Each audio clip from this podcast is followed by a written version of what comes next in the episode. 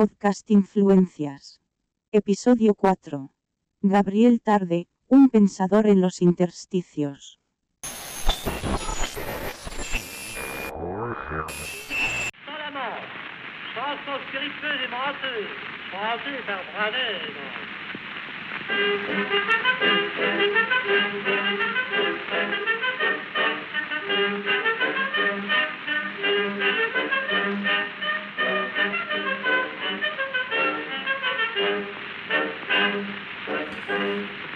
Jean Gabriel Tarde nació en el año 1843 en Sarlat, Francia, en el seno de una familia de buena posición. Su padre fue magistrado en la ciudad de Sarlat, su madre provenía de familia que tenía vínculos con la nobleza. De este modo, Gabriel Tarde pudo encaminar su vida sin más privaciones que las que le generara sus inquietudes intelectuales. Su primera formación en la adolescencia será en letras y en ciencias, luego ingresó a la universidad donde cursó estudios en leyes y al finalizar sus estudios eh, inició la carrera judicial en la, que en la que se desempeñó en diversos puestos hasta el año 1894. En medio de sus responsabilidades como magistrado desarrolló una intensa actividad intelectual que le permitió producir una obra que resulta heterodoxa, sobre todo por la dificultad de delinear, como, como lo plantean en distintos estudios, eh, los contornos disciplinarios ya que sus escritos abarcaban poesía, literatura, filosofía, derecho, psicología, sociología y criminalística. Los textos que alcanzaron una mayor circulación son sus inquietudes por la construcción y dinámicas de la sociedad a fines del siglo XIX, en las que se destacan el funcionamiento de las creencias y deseos, las leyes de limitación y la emergencia del público como forma social. En, esta brevísima biografía, breve nota biográfica, ¿habría algún momento em, o algún aspecto de la vida de tarde que, te parezca importante eh, introducir o, comentar como, dato biográfico? Sí, efectivamente. Eh, es, una cuestión menor probablemente en lo que puede ser la historia o la, o la, reflexión de un pensador de esta dimensión sobre sí mismo. ¿no? Pablo Nocera, docente de las Facultades de Ciencias Sociales y de Filosofía y Letras de la Universidad de Buenos Aires. Pero según consta en el diario eh, personal que Tart llevaba eh, a partir de su desplazamiento a París, eh, el autor reseña en un momento cierta sorpresa que le producía Em, la forma en que se vestían las parisinas y la manera eh, entre elegante y seductora con que se conducen o se conducían eh, en los lugares públicos. Se ve que eso le, le, pareció un contraste muy, muy considerable en comparación a la ciudad de la cual él provenía y me resultó siempre un dato un dato por lo menos eh, sugerente o, peculiar porque no, no, siempre es fácil acceder a ese registro de la vida de, un autor, eh, y más aún si se trata de, una casi, diríamos, eh, nota, eh, en fin, la del tipo de las que provee un diario íntimo. Yendo más un poco a la, actividad intelectual, ¿no? vos en, la presentación de la reedición de un libro publicó en España sobre las leyes de limitación y la sociología, advertís que la posición de Tarde se asemeja mucho a la de un autor inclasificable, decís vos, ¿no? un, pensador en los intersticios. Em, ¿qué, condiciones o, disposiciones incitaron a Tarde para, para ese heterodoxo itinerario intelectual eh, y, esas indagaciones por las cuales em, digamos, corriéndose un poco de su, de su función como magistrado y de las leyes, eh, incursionó, ¿no? Y que, que hasta hoy nos llegan, ¿no? esos aportes. Creo que una, una, particularidad, si uno pudiera pensarla con, cierta autonomía de, los trayectos biográficos, que siempre están asignados por una, dosis de eh, arbitrio, si se quiere, de, de, contingencia, vale decir, las elecciones que un autor puede ir desarrollando no siempre son el resultado estricto de su, de su voluntad. Eh, en el caso de Tart, como muchos contemporáneos de él, eh, es probable que mm, eh, una formación clásica muy sólida, y cuando digo clásica me estoy refiriendo al manejo del latín, del griego, un, abundante trabajo con literatura vernácula, pero también de grandes nombres de, digamos, exponentes universales, sumado a eso, un interés muy particular y temprano por la filosofía, eh, terminan abriendo en buena medida eh, un sendero de indagaciones en donde la reflexión filosófica oficia como, si, vos, si, lo pudiéramos decir así, como una matriz desde la cual se pueden eh, indagar distintas temáticas o objetos. Algo bastante característico de la, de la segunda mitad del siglo del siglo XIX en Francia. O sea, la filosofía se abre camino paulatinamente a otro campo de saberes y se empieza a desgajar en ellos. Pueden ser ellos justamente em, la criminología, pueden tener que ver ellos con la, con la antropología, con la psicología, con la historia, con la que aparentemente se empieza también a mostrar como un campo de conocimientos específicos, que es la sociología. Entonces, lo peculiar de Tard, y que en ese sentido lo separaría de algunos contemporáneos como Emile Durkheim o René Worms, por ejemplo, es que mm, va desplegando esos intereses en simultáneo. Eh, y no es casual que muchos de sus aportes, eh, antes de consolidarse como libros, porque eh, ciertamente fue eh, desplegando una abundante producción en publicaciones periódicas y finalmente después compila muchos de sus artículos como libro, eh, no es casual, creo, que desarrollara muchos de esos intereses y los publicase en la revista filosófica de, Francia y el extranjero, que era el nombre que tenía esta publicación que, llevó, que fundó y que mm, sostuvo durante más de 20 años Theodule Ribot.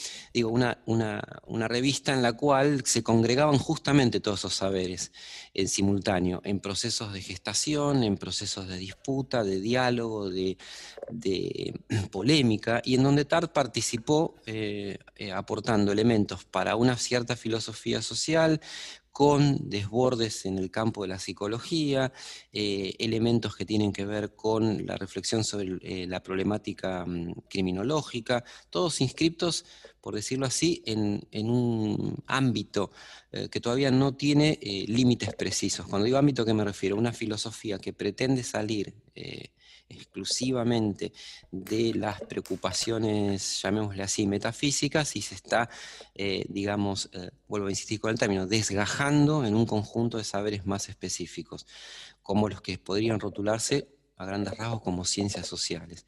Tart trabajó y aportó en, la gran mayoría de ellos, em, con, si se quiere, con, una gran creatividad y, eh, por cierto, poniendo de manifiesto que en realidad eh, todos se podían subsumir hasta cierto punto en, un aspecto estructurante o fundamental que era eh, la dinámica de la imitación.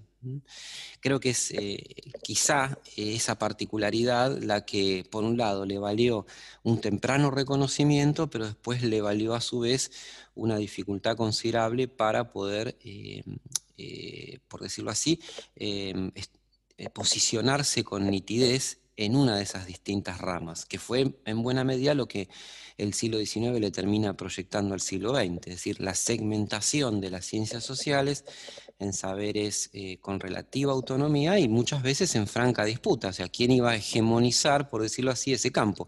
En Francia fundamentalmente fueron dos ámbitos, fue la historia y fue la psicología. Monotar colabora, a mi modo de ver, en ambos, obviamente con mucha más claridad en el campo de la psicología que desborda como, como psicología social después. ¿no? Entonces esa es quizás una de las características. Imaginez la forme de la boîte crânienne, son épaisseur, sa dureté. Comparez le plan mental à une scène de théâtre sur laquelle évoluent des personnages. Ce sont les images, les pensées, les à ces acteurs de se retirer et conserver une seule image. Installez-vous dans cette pensée et de ce moment, vous cessez de faire. Veníamos mencionando un poco la, diversidad de aspectos y de esta dispersión que se va a producir de, los saberes. Eh, pero en sí mismo, ¿no? en, la, sociología de, de, Tard, va a articular un conjunto bien heterogéneo eh, de elementos conceptuales, eh, digamos, por, la forma, por las nociones, por, el léxico que utiliza, parecerían tomados algunos de la física, otros de la matemática, de la biología, que, bueno, que era más, más común en, aquel, en, aquella sociología, ¿no? además de la propia sociología, de la psicología y de la filosofía. Eh, aparecen ideas como los flujos imitativos, corrientes de deseos, conexiones cerebrales o conexiones de espíritu, por ejemplo. Y esas nociones dan sustancia a eh, las leyes de limitación, ¿no? lo que constituye uno de los trabajos centrales en la, en la obra tardiana. Y el mismo Gabriel Tard eh, se encarga de aclarar respecto de, cómo articula eh, las leyes de limitación, esa teoría, eh, que sus ideas sobre, limitación no podrían ser separadas de sus ideas sobre las creencias y los deseos, y que éstas van a formar un bloque. Eh, el nivel propio de lo social es el nivel de los flujos y creencias de deseos colectivos, y son las corrientes que constituyen a los individuos, los grupos, y las instituciones, ¿no? en una mirada muy singular de, la dinámica social. ¿Puede encontrarse, o vos encontrás en las indagaciones que has, hecho eh, en este ensamblaje de nociones que, pone en juego TARD, una teoría social? ¿no? Y, en todo caso, si, en esa conjunción de elementos, en ese sistema, eh, ¿cómo se estructuraría? ¿Qué, singularidad para vos tiene, tiene esa teoría? Creo que las dificultades que, en buena medida ofrece TARD eh, y que en parte tienen que ver con lo que antes comentábamos, es que muchos de sus aportes eh, se fueron, eh, digamos, construyendo como una respuesta crítica a la primacía por entonces de la mirada organicista. Eh, en el campo sobre todo de la, de la naciente sociología que remitía por entonces a la figura del anglosajón Herbert Spencer. Entonces, en ese registro, eh, Tard eh, está más bien preocupado por trayendo, como vos bien decís, elementos de, de otras, elementos, diría no, aspectos, digamos, categorías en realidad, o nociones de otros campos de conocimiento, está más bien preocupado por evitar que lo que podríamos pensar una psicología social o sociología replique o apropie esos eh, elementos categoriales, en realidad está preocupado por lo contrario, es decir, mostrar cuánto de, por decirlo así, hay de sociedad en el funcionamiento de un organismo, por ejemplo, que es algo que él comenta en, en un pequeño texto que no coincidentemente se llama ¿Qué es una sociedad?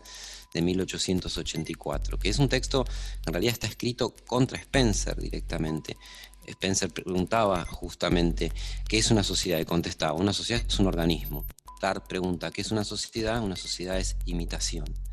Entonces, en esa, reconstrucción que va haciendo en buena medida de, los aportes que otros campos de conocimiento, la física, la biología misma, efectivamente, y la naciente psicología, que podríamos remitir nuevamente a la figura de Arribo, en eso eh, a mi modo de ver, Tard intenta ir contra un discurso que hasta ese momento parece ser, eh, por lo menos en, buena parte de Europa, eh, incuestionable, que es la primacía de la mirada organicista, e ir contra eso implica poner en la escena otro tipo de lógicas. Y la primera, que justamente es coincidente con esta apelación a los flujos, a las corrientes, eh, a las creencias y los deseos, es una mirada en la cual lo social es difícil de ser em, concebido como en una geografía o en un territorio, como podría ser el del cuerpo humano, como analogía, y es más bien considerada eh, como una red o una trama. Y en ese contrapunto, a mi modo de ver, eh, Tarde está eh, poniendo de manifiesto que la metáfora no es en realidad la del organismo, la más dúctil, sino más bien la de podríamos pensar, la del el tejido neuronal, o sea, el, del flujo, por decirlo así, de información, podríamos pensarlo en términos químicos eléctricos, si siguiéramos con la, con la analogía, en donde no hay una territorialidad, no hay una espacialidad que es la que está asignando la comprensión de los fenómenos, sino justamente ese permanente flujo donde las partes, los individuos, son como, por decirlo así, los conductores, en este caso, de deseos y de creencias. La mm, eh, dinámica de esa conducción o de ese eh, fluir o de ese, eh, digamos, devenir serían justamente los procesos de imitación. Ahora, en esta muy sugerente y novedosa trama conceptual que Tarde está, digamos, bosquejando con más claridad a partir de 1885, 86, lo que encontramos es hasta tal punto eh, disonancia con las matrices con las que se está intentando conocer al individuo y su relación con sus eh, congéneres en la sociedad, que eh, era hasta cierto punto comprensible que en ese momento Tard no tuviera, digamos, el éxito, por decirlo así, pedagógico que podía alcanzar el organicismo cuya utilidad y función en el campo de la criminología, en el campo de las políticas que podían aplicarse con algún basamento científico, era mucho más, digamos, eh, palpable. Entonces, a mí eh, me resulta em, complejo plantear que de esta trama conceptual se pueda extraer una teoría, eh, porque probablemente las posiciones de Tard por lo menos hasta 1902, em, eh, y digo esto por algo que quiero comentar en un segundito, eh, están em, muy cerca de una filosofía social que no necesariamente tiene explicitado un método, como probablemente tienen autores organicistas, sin incluirlo entre ellos al propio Emil Durkheim, pero tomando como referencia a Emil Durkheim, y en ese punto, o en ese, eh, y en ese registro, entonces todos los aportes de TARD requerirían o habrían requerido un trabajo posterior que les pudiese dar justamente, eh, digamos, la sistematicidad de una, de una formulación teórica. Eso fue parte de las críticas que recibió del propio Durkheim. O sea, Tard apegado a un cierto estilo más ensayístico, muy cercano a veces en las ilustraciones a preocupaciones eh, histórico-literarias, o sea, algo que eh, choca en una primera lectura con un texto como por ejemplo las reglas del método sociológico, ¿no? donde está todo taxonómicamente presentado, donde los pasos a seguir están eslabonados y concatenados. Ahora, que el propio Tard no hubiese eh, legado, por decirlo así, eh, un tratado, un texto donde se hubiese pasos a seguir y, y por ende, digamos, brindase algo así como una metodología, no quiere decir que sus aportes no fuesen el problema es que esa fecundidad, pues, para ese entonces, todavía requería de eh, un, trabajo bastante más detenido, que es probablemente el que viene justamente en, eh, el periodo entre guerras. Y me estoy refiriendo, a muere en 1904. No casualmente es la cátedra que él tenía en el Collège de France, la, eh, la retoma, o mejor dicho, la va a continuar Henri Bergson entonces todo el movimiento vitalista que en buena medida va a sacudir la modorra positivista, la modorra cientificista, digamos, que va a poner en cuestión que el legado de la ilustración no era algo, algo tan sencillo de aplicar y mucho menos de, proyectar, eh, creo que eh, se fue demasiado pronto, es decir, eh, deja este, eh, deja, digamos, termina su existencia física, digamos, sin haber acompañado a un tiempo que en Europa en su conjunto ponía en, tensión, ponía en jaque eso que, el siglo XIX parecía estar, digamos, legando al siglo XX, el positivismo, por darle un término rápido, que ciertamente no es fácil de definir, como la manera más eh, simplona, a veces reductiva, de darle científicamente eh, una utilidad y eficacia al legado de la ilustración. Eh, creo que allí es, está la riqueza y a su vez la dificultad que enfrenta el legado tardiano y que en buena medida justifica el porqué de ciertos silencios, de ciertas, diría yo, falta de reconocimiento a su obra a lo largo, en buena medida, del siglo XX. Il est naturel qu'une science naissante s'appuie à des sciences déjà constituées, la, la sociologie par exemple, la biologie. Il est naturel aussi qu'une science en voie de croissance cherche à voler de ses propres ailes et se faire un domaine à part. La sociologie grandissante en est là à l'heure actuelle. Elle cherche à se constituer par soi, pour soi. C'est une sorte d'égoïsme, d'individualisme scientifique utile dans une certaine mesure, comme tout égoïsme, animal ou humain, mais nuisible à l'individu lui-même, au-delà du degré voulu. On sait la stérilité de ces prétentions qui méconnaissent la solidarité des diverses sciences, et par suite l'unité profonde de la réalité universelle. Nous avons à redouter pour la sociologie la même euh, dépense de vains efforts. Et je crois apercevoir, ça et là, des symptômes d'un égarement pareil qui pourrait être désastreux. Tâchons de le prévenir. Cherchons avec toute la précision désirable mais sans prétendre pour la science qui nous est chère à une autonomie absolue, les limites du champ qu'elle apprend à défricher. Quel est, ou plutôt quels sont les faits sociaux, les actes sociaux élémentaires, et quel est leur caractère distinctif? Le fait social élémentaire, c'est la communication, ou la modification d'un état de conscience par l'action d'un être conscient sur un autre. Tout ce que font les membres d'une société n'est pas sociologique respirer, digérer, faire battre les paupières, remuer les jambes machinalement, regarder distraitement un paysage, pousser un cri inarticulé. Ce sont là des actes qui n'ont rien de social. Mais parler à quelqu'un, prier une idole, tisser un vêtement, scier un arbre, donner un coup de couteau. Con, Durkheim, eh, que, que, se, dieron con, Tarde, que en, distintos espacios, eh, eh, en escritos, pero también en, en, eventos. ¿no?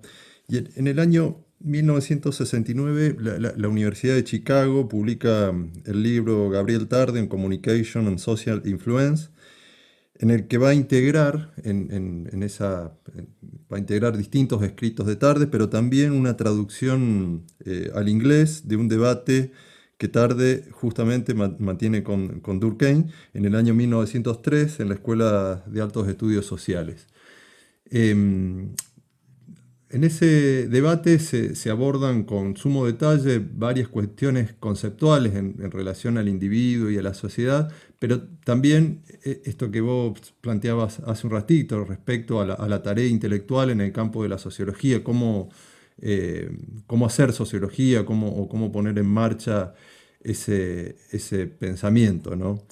Em, dentro de esto, mientras eh, indagaba en esta línea, a, mí me perturbaba ¿no? la, cuestión de esta, de esta apropiación de, tarde en, Chicago, ¿no? en la Universidad de Chicago, cómo, cómo, esa presencia pudo haber generado el desarrollo de toda una línea de pensamiento allí en Estados Unidos. Pero no, sé si tendremos tanto tiempo como para desarrollar esa, línea, en todo caso queda, queda pendiente. A mí, en este caso, me interesaría eh, que, me comentaras un poco eh, los aspectos más relevantes en torno a los cuales se desarrolló ese, debate. Eh, ¿Cuáles eran, algunos mencionaste hace un ratito, pero cuáles eran los puntos de tensión en la mirada de, estos dos eh, referentes ¿no? de, del pensamiento social? Bueno, em, es casi un lugar, em, diría yo, de los em, más inquietantes, el del debate Gabriel Tarde, Emil Durkheim, en la, en, la última década del siglo XIX, en el campo de las eh, de la naciente sociología y en el campo más amplio de las ciencias sociales. Digo inquietante porque parecía en, sus inicios eh, librarse una batalla que iba a terminar em, por mostrar, por decirlo así, em, en qué términos una oposición tan nítida como la que luego se va a advertir a lo largo del siglo XX ya tenía una génesis muy, muy particular, muy, muy focalizada, muy concentrada en, la experiencia francesa. Y me estoy refiriendo básicamente a la oposición individuo-sociedad. Como Tard tenía eh, en la revista eh, filosófica de Francia y el extranjero de Théodule Ribot, un espacio de difusión a sus ideas eh, muy considerable, vale decir, muchas de sus publicaciones, eh, digamos, como artículos, aparecen en esa revista, en buena medida Tard eh, hacía de lo que podríamos llamar nosotros la sociología una psicología social, en pocas palabras.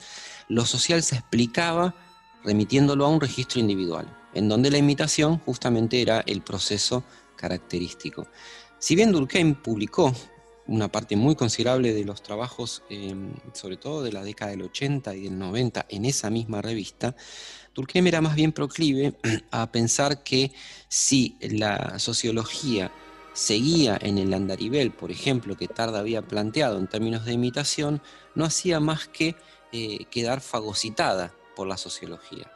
O sea, eh, por la psicología, perdón, quiero decir con esto. O sea, la sociología terminaba siendo simplemente una rama de la psicología. Entonces, el debate o, el contrapunto se fue desplegando a lo largo, sobre todo de la década del 90, con varios eh, mojones, por decirlo así. La tesis doctoral de Durkheim, la División del Trabajo Social de 1893, sufre una reseña eh, algo em, fuerte de parte de Gabriel Tart. Las reglas del método eh, de, Durkheim, las reglas del método sociológico de 1895, si bien no, no replica estrictamente los mismos términos de la tesis, eh, pero enfatiza justamente cuál era la particularidad o la especificidad de la sociología frente a la psicología o, a la psicología social. Tart también va a volver a criticar y después esto se plasma con mucha fuerza y con mucha contundencia a raíz de la publicación del suicidio de Emil Durkheim en 1897.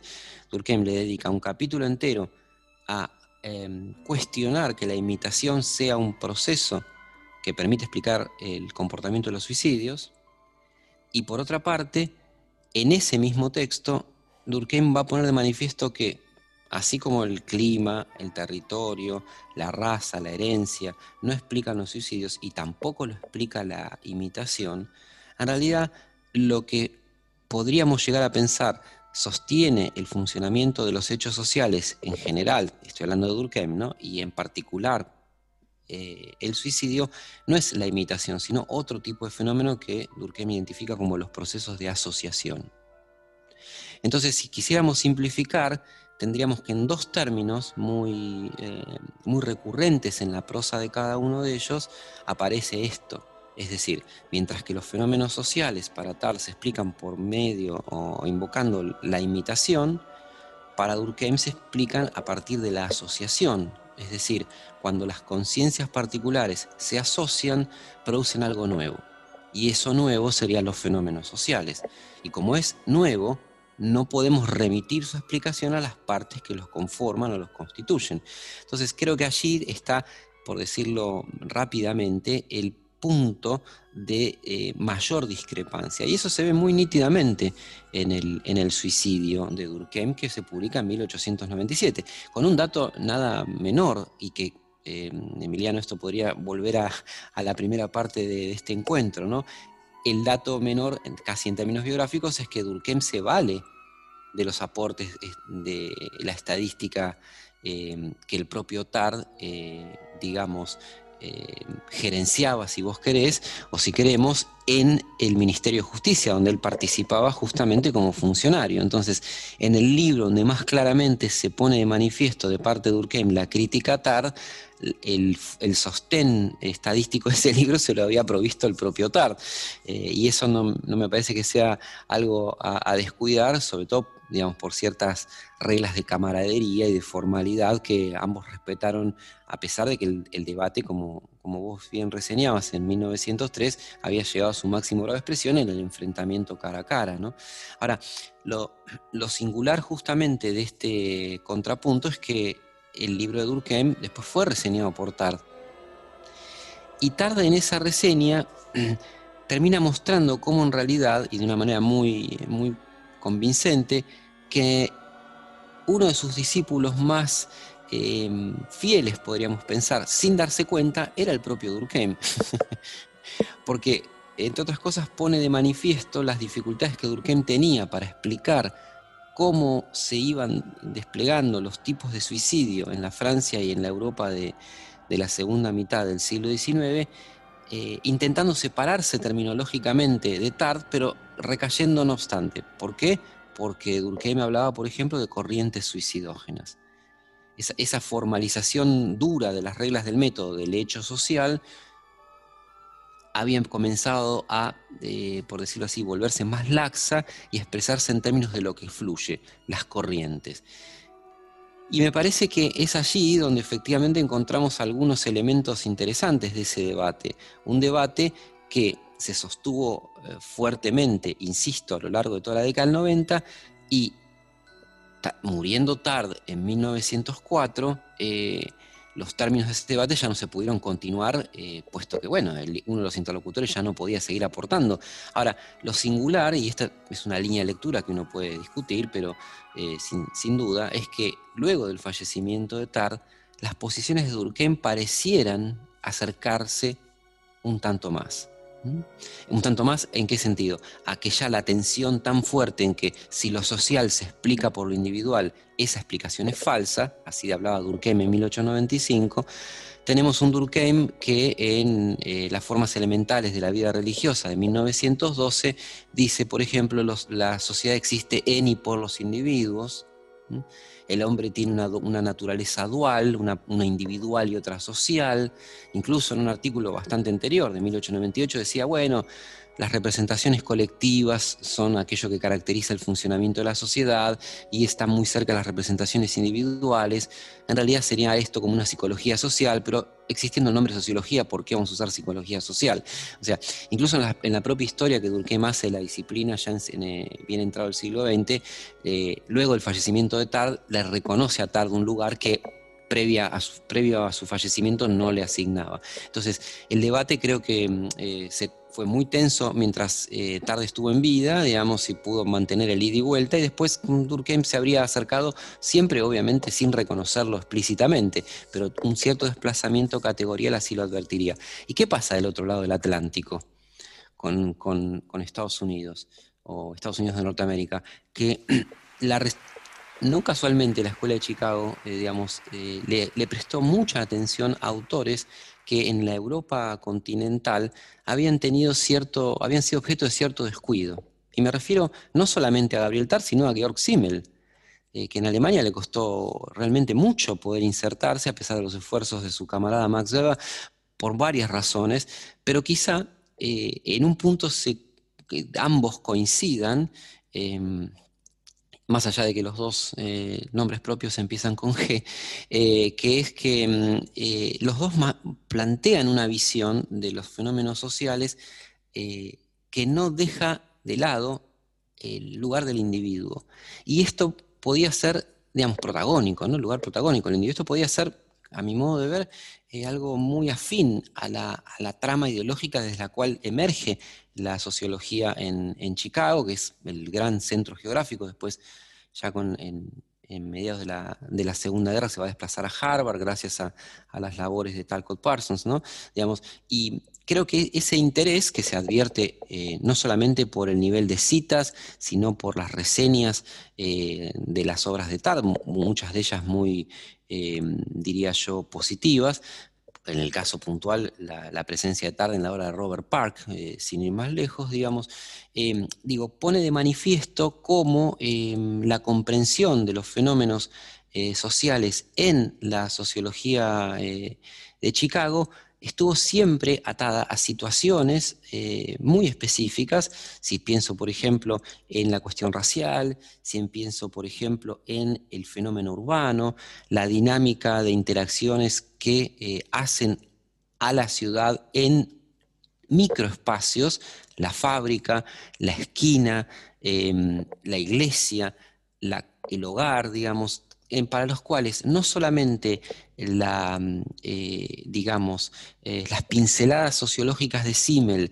eran muy dúctiles para ser empleadas en ese mapa de intereses, sino también la propia trama eh, de, categorías que Tarde estaba ofreciendo. ¿Por qué?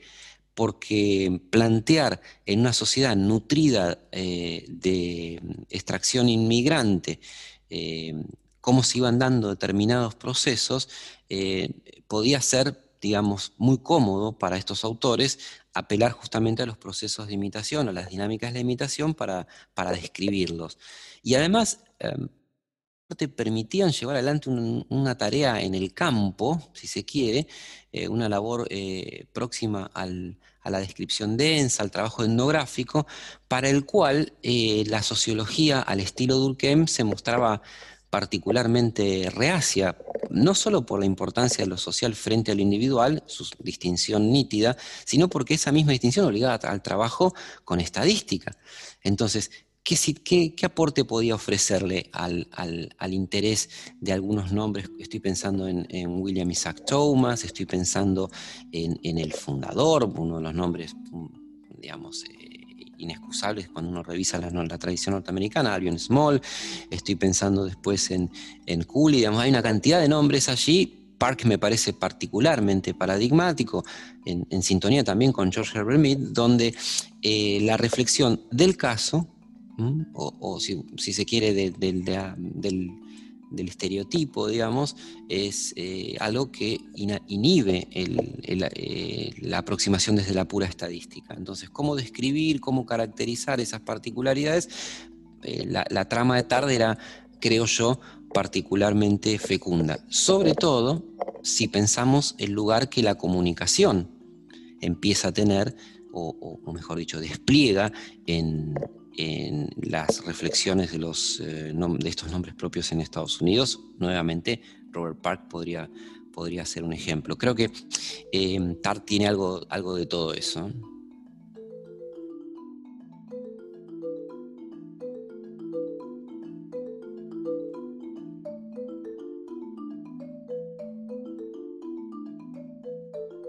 Siendo que los escritos de tarde eludían un poco los ciertos imperativos metodológicos, eh, quizás sea justamente por eso, ¿no? Eh, estos imperativos metodológicos que, demandan al gesto científico, tal como lo, realizaba la, sociología más, más clásica, ¿no?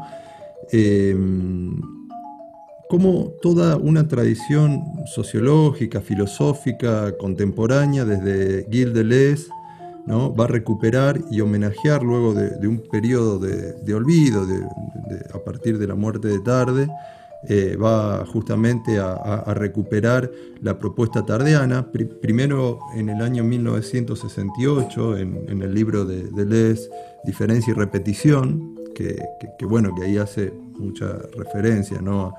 al legado de Tard, y luego con Guattari en Mil Mesetas en el año 1980, pero también lo encontramos como soporte de la teoría del actor red de Bruno Latour o, en análisis de, pensadores como Mauricio Lazarato. ¿no?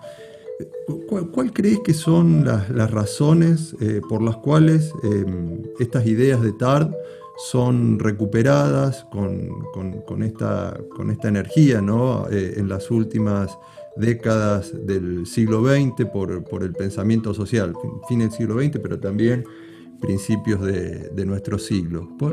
¿Cuál, crees que son los motivos, o más que los motivos, los elementos que, hacen que esta, que esta particular teoría sea, sea recuperada?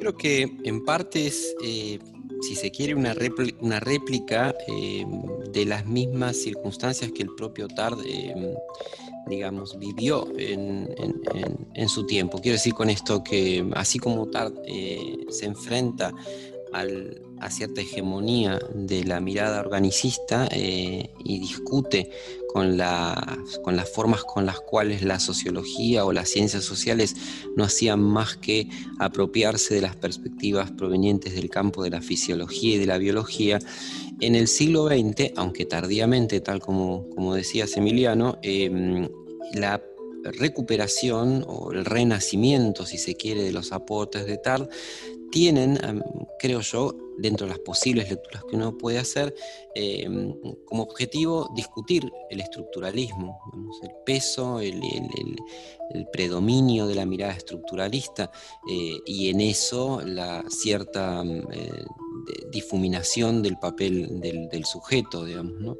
Creo que eso se, vuelve más claro cuando em, uno se aproxima a las eh, apropiaciones más estrictamente vinculadas con el campo de la, de la sociología, y en este caso puede uno pensar en eh, la referencia de Bruno Latour como, como paradigmática, ¿no? Eh, hablar de un actor eh, red, pensar, digamos, el comportamiento de las sociedades en esa, en esa metáfora, creo que vuelve a ser elocuente justamente de algo que no siempre permite con claridad la perspectiva estructuralista, es decir, por un lado, el, el cambio, la irrupción, la dinámica del acontecimiento, eh, y por otro, eh, la agencia, si se quiere, o la capacidad eh, reproductiva, pero también productiva que tiene el individuo en, al, interior de los procesos sociales. Entonces, como tal, habla de imitación, pero también habla de invención, eh, como tal da un lugar a la contingencia eh, y en, ese sentido permite pensar en términos de flujos algo que se disemina pero no necesariamente podemos saber en las direcciones a las que, en las que se proyecta. Hay allí todo un registro capilar que me parece que es muy fecundo para em, los planteos que comienzan a, vislumbrarse a fines de los años 60, justamente producto de cierta saturación de la, andanada estructuralista que por otra parte atraviesa todas las ciencias, las ciencias sociales, eh, desde la lingüística, la antropología, por supuesto, eh, la propia sociología, eh, y claro está, em, llegando a expresiones que en fin, en, muchos casos terminan por, anquilosar algunos legados eh, muy productivos y muy sugerentes, entre ellos, sin ir más lejos, ¿no? la propia tradición de Emile Durkheim, de Marcel Mauss, que sería como el, eslabón más claro con, Levi-Strauss. Creo que allí hay algo eh, muy fecundo y que mm, eh, en parte la exploración a los márgenes, como la que lleva adelante Deleuze, siempre Deleuze como un autor que, en fin, tiene unas eh, interpretaciones, unas exégesis que no son eh, muy fácilmente eh, consensuables. Digo, el Kant de Deleuze, el, el Bergson de Deleuze, siempre son lecturas que, el Spinoza, por sin ir más lejos, que hacen estallar, por decirlo así, los consensos exegéticos. ¿no? Bueno, Tart creo que entra en ese registro y en parte su actualidad se debe a esa recuperación, creo confieso que no es, eh, en, mi, caso particular, el, motor de mis revisiones o, de mis lecturas eh, de la obra de Tart, pero por supuesto son eh, inevitables y además es, necesario tomarlas en consideración. Probablemente Bruno Latour sea el expositor más claro de todo aquello que se puede hacer con el legado de Tart en términos de construir una teoría. La comunicación en, la estructura de TARD es un, fenómeno que podría considerarse central. En tanto va a permitir activar el comportamiento colectivo, facilitando la conexión entre espíritus o, cerebros e incitando la circulación de flujos y las corrientes de creación y de, imitación en, en la sociedad. TARD allí propuso lo que a mí me parece es, una de las primeras teorías sobre los medios y el periodismo, al menos en, términos de, comprender cierta lógica de funcionamiento desde, desde, el pensamiento social. Me parece que, el estudio de Weber va a ser un, poquito posterior a, uno de los primeros textos, eh, La opinión y la multitud, que, que se publica en 1898 eh, y luego sí el segundo texto que aparece en 1901, el, público y la multitud. En, ese primero eh, sostiene que los medios de comunicación solo tienen una débil influencia sobre la opinión, que era algo que a él le interesaba, ¿no? como, como, imitación, como fenómeno de la imitación, salvo cuando logran que sus noticias son retomadas como, como temas de conversación. Y acá aparece la conversación como como el activador de, esas corrientes también. Y en el segundo texto introduce la noción de público eh, o públicos como, como, una forma moderna de, los colectivos sociales y que caracteriza en ese. Y, que, esa, y que esa característica ¿no? de, ese nuevo, esa nueva forma de colectivo social va a diferir un poco de un, de un concepto o del concepto de masa que es el que más había logrado apropiaciones, ¿no? El concepto de masa de autores como Le Bon o, o, ¿no? Em, esta nueva forma social se ve favorecida por el papel que comienzan a asumir los medios de comunicación, particularmente la, de la prensa y del dispositivo de la noticia, para la propagación de la opinión, pero sobre todo para la construcción de un sentido unificado de lo actual, ¿no? de la contemporaneidad. ¿no? Ahí tarde hay, usar una metáfora, ¿no? Eh, que que, el, modo en que, opera la noticia y la prensa ¿no? tiene que ver con, cierta temporalidad. ¿no? Y, hay, un, ejemplo que él da, dice, si alguien está en el tren y ve que el diario que está leyendo es viejo, se siente fuera de tiempo. ¿no? Hay, un, ejemplo que da que, parece bien interesante, que apuntaba eh, a eso, no solamente a la, cuestión de la información, sino también al sentido de lo contemporáneo y de lo actual que, generan las, la noticia. Em, ¿qué, cosas te parece a vos que estaba pensando tarde o que pensaba tarde en torno a la, comunicación y a los medios que, encontrás allí?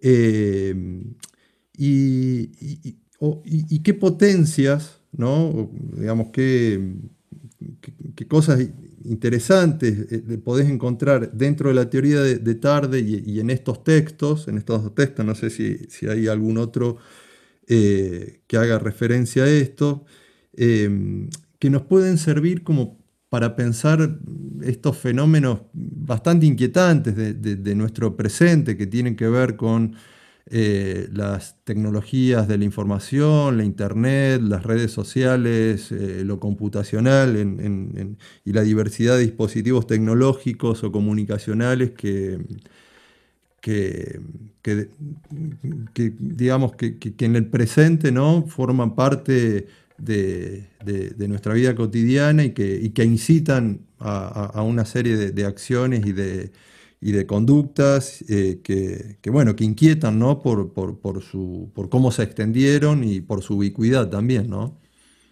Eh, sí, efectivamente, coincido que eh, este aporte de tardes probablemente de los que puedan eh, ser justipreciados de una manera más, más tangible probablemente eh, en la actualidad, eh, por varias razones. La primera quizá es que muy tempranamente él advierte con la distinción entre público y multitud, justamente en la discusión con Gustave Le Bon. Gustave Le Bon había publicado en 1895 un libro llamado La psicología de las multitudes, que en realidad la era de las multitudes no era la que estaba viendo Le Bon, era, eh, Tarle dice, la era de los públicos. Y básicamente porque el público es un tipo de, de agrupación, si se quiere, o de conglomerado, en el que lo que la caracteriza es, digamos, su falta de territorialidad.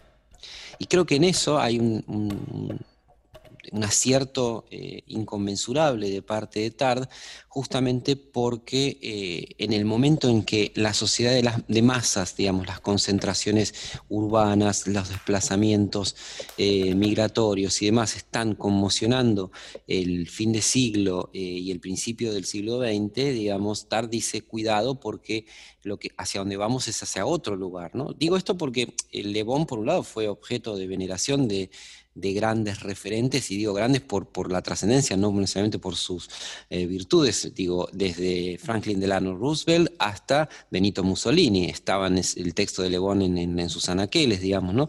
Cómo enfrentar una sociedad de masas. Y tarde en realidad lo que tiene enfrente no es tanto el fenómeno de masas, al que obviamente asiste y comparte con muchos de sus contemporáneos, sino las connotaciones que tuvo la affaire Dreyfus en Francia, que conmueve a toda la opinión pública. Explotan eh, los periódicos, las columnas de los Dreyfusar, de los anti-Dreyfusar, o sea, los que están a favor, los que están en contra. Hace relativamente poco se estrenó una película muy buena sobre el, sobre el asunto Dreyfus que a le hace reflexionar. Y esa reflexión creo que eh, tiene además algunas, tuvo algunas virtudes para su propio desarrollo teórico, que es allí donde Tar hablaba de eh, imitación, empieza paulatinamente a tomarse en consideración el fenómeno de la comunicación.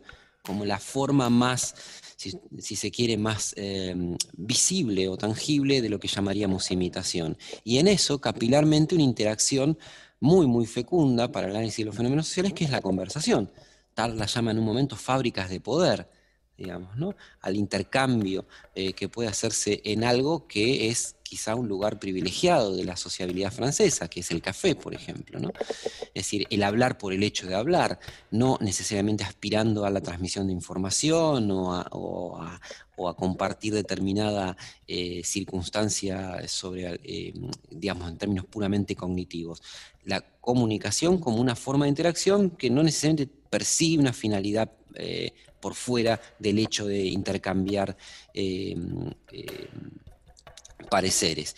Y creo que allí eh, la, mirada de Tard, digamos, ofrece algo muy tempranamente que autores como Durkheim, volviendo nuevamente a su consabido debate, desplegaron con mucha posterioridad, o sea, casi a, a 15 años, 10 años, 11 años de, las primeras formulaciones de este autor. O sea, Tar tiene la, virtud de empezar a ver que algo de los colectivos sociales se puede dinamizar sin necesidad de contar con la presencia física del agitador, del líder, en el sentido la plaza, el, púlpito, o si se quiere, la escalinata, eh, el estrado, se puede contar con algo equivalente que no requiere presencia física, que es el publicista, en este caso el editor, el, articulista. Eh, hay una frase que había utilizado para el, para el estudio preliminar del libro La opinión de la multitud que me resultaba muy, muy, muy sugerente, que es una pluma pone en, millón, eh, pone en movimiento millones de lenguas, ¿no? Entonces, en eso hay algo muy, muy fecundo para nuestro presente, que es, bueno, en una era como la que estamos, ¿no? Eh, en donde eh, un verbo como viralizar pone de manifiesto hasta qué punto Tard tenía, por decirlo así, una mirada muy aguda, cómo esta lógica de lo viral implica propagaciones no territorializadas, sino justamente desterritorializadas, donde, como bien decís, eh, Emiliano, allí la primacía está dada por el, por el eje temporal y no por el eje espacial, o sea, el espacio se ha disuelto, por decirlo así, en el, seno del propio tiempo.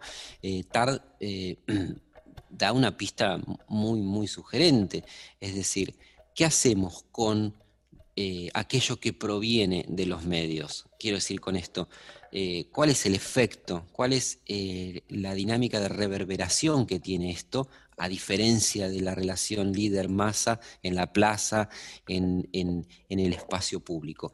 En otras palabras, em, ¿qué sucede con una publicación en un, periódico? Si uno toma esta primera aproximación, digamos, y la proyecta, decimos periódico, decimos radio, decimos televisión, decimos internet, decimos telefonía celular, como quizás un, eslabón posterior, eh, en esencia es el mismo dispositivo, pero por la portabilidad lo coloca ya en otro registro, la mirada de TARD es explosivamente actual. Y creo que en eso eh, la inquietud eh, muy temprana eh, de TARD estaba puesta en, bueno, ¿qué pasa con la prensa? en lo que dice, en lo que deja aquello que dice la prensa.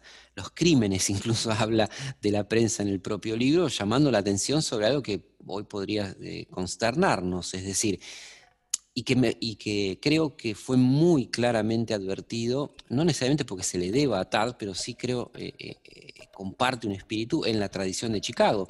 O sea, sin ir más lejos, el llamado teorema de Thomas, por el cual si uno define como verdadera una situación, una situación es verdadera en sus consecuencias, es de una potencia hoy descomunal y difícilmente la podríamos pensar eso sin Tard. Quiero decir con esto, si yo digo que la Tierra es plana, por más que esto sea falso por donde se lo observe, lo que venga atado a esta definición inexorablemente es verdadero. Entonces, si ponemos en ese mínimo ejemplo de Thomas em, eh, a las fake news, por ejemplo, bueno, hay muchísimas cosas que se clarifican.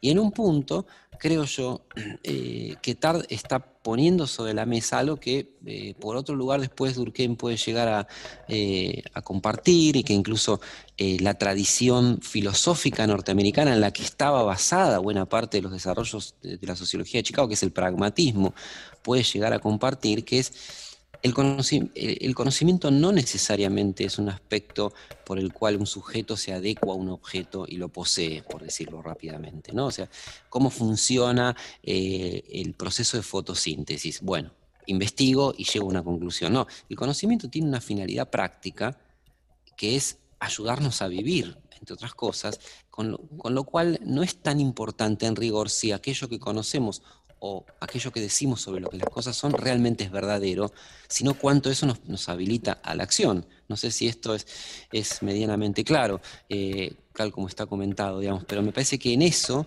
eh, Tard vio muy precisamente que eh, la prensa estaba, digamos, digamos, renovando, o hasta cierto punto, más que renovando, haciendo mutar la dinámica de una forma de eh, colectividad, que es justamente la que vertebra el público. ¿Está el lector ahí? Sí. ¿El lector forma parte de un grupo? Sí. Eh, ¿Está en soledad? Sí, pero está en relación. Y eso para nosotros hoy es increíblemente eh, vigente, actual, más si pensamos el, el, escenario de virtualización que, que, impuso, que impone todavía aún la pandemia, ¿no? es, tuitear, es estar en el espacio público, en términos políticos, ¿no? Digamos, eh, llevar adelante una, eh, conversación eh, mediando la red. replica algo de lo que podía ser una discusión en términos de una asamblea. Entonces, ese tipo de, interrogantes que Tarda abre, me parece que en, un sentido lo colocan muy por delante de, muchos de sus contemporáneos, y me atrevo a decir sin, sin que me tiemble el pulso, del propio Durkheim, digamos. ¿no? Eh, ¿Por qué? porque la metáfora del cuerpo ya no, no, nos sirve en realidad y nos sirve mucho más la de la red neuronal. En ese sentido, creo que Tard vio cosas muy precisas en el momento en que apenas estaban esbozando, se, las permitió decir, se, permitió decirlas con toda, con toda, diría yo, contundencia y además creo, y en este punto es donde encuentro la mayor potencia de su legado, actualiza categorial la noción de imitación para darle una riqueza mucho mayor.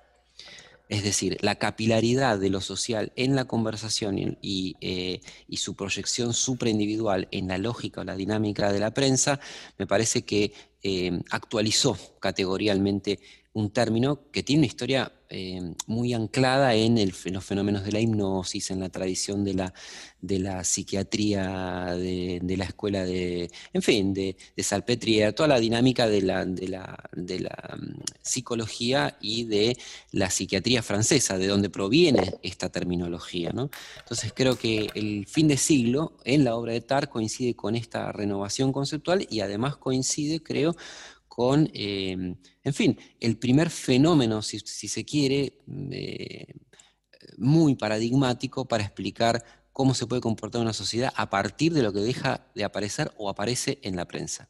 O sea, ¿quién era Dreyfus? Fue una discusión. Y una discusión quiere decir, estaban los que decían que era algo y los que decían que era lo contrario. Y esa fue una, guerra, por decirlo así, que no tenía nada que ver con la verdad. Tenía que ver con una dinámica justamente de los articulistas, de los posicionamientos de los medios, en este caso obviamente la prensa escrita, y que realmente conmociona a Francia hasta hoy día. Bueno, Pablo, eh, muchísimas gracias por acercarnos un poco más a este autor. Eh, inclasificable, como vos decís, pero, pero extraordinario en sus, eh, en sus conceptos y en su, en su visión, ¿no? Para, poder pensar un poco los problemas del presente.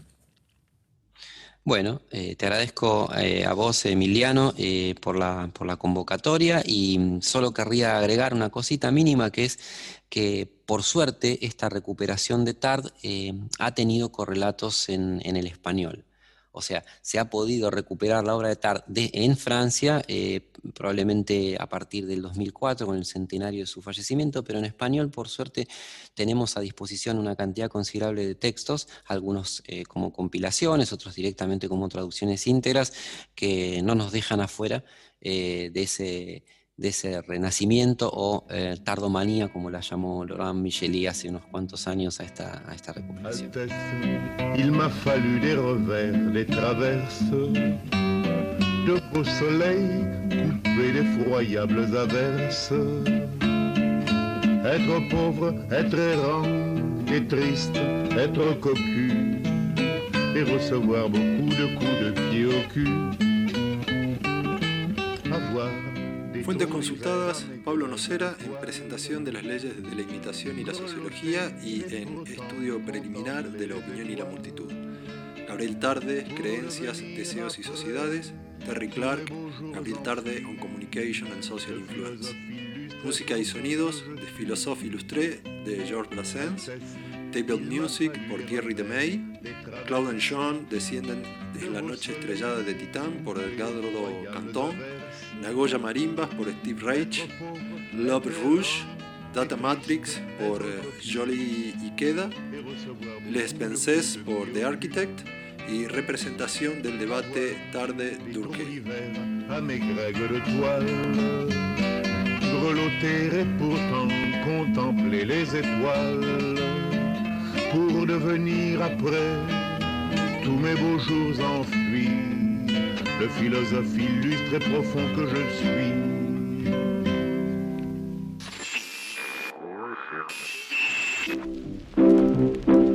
Allo, allo, aici radio, croiești și basi la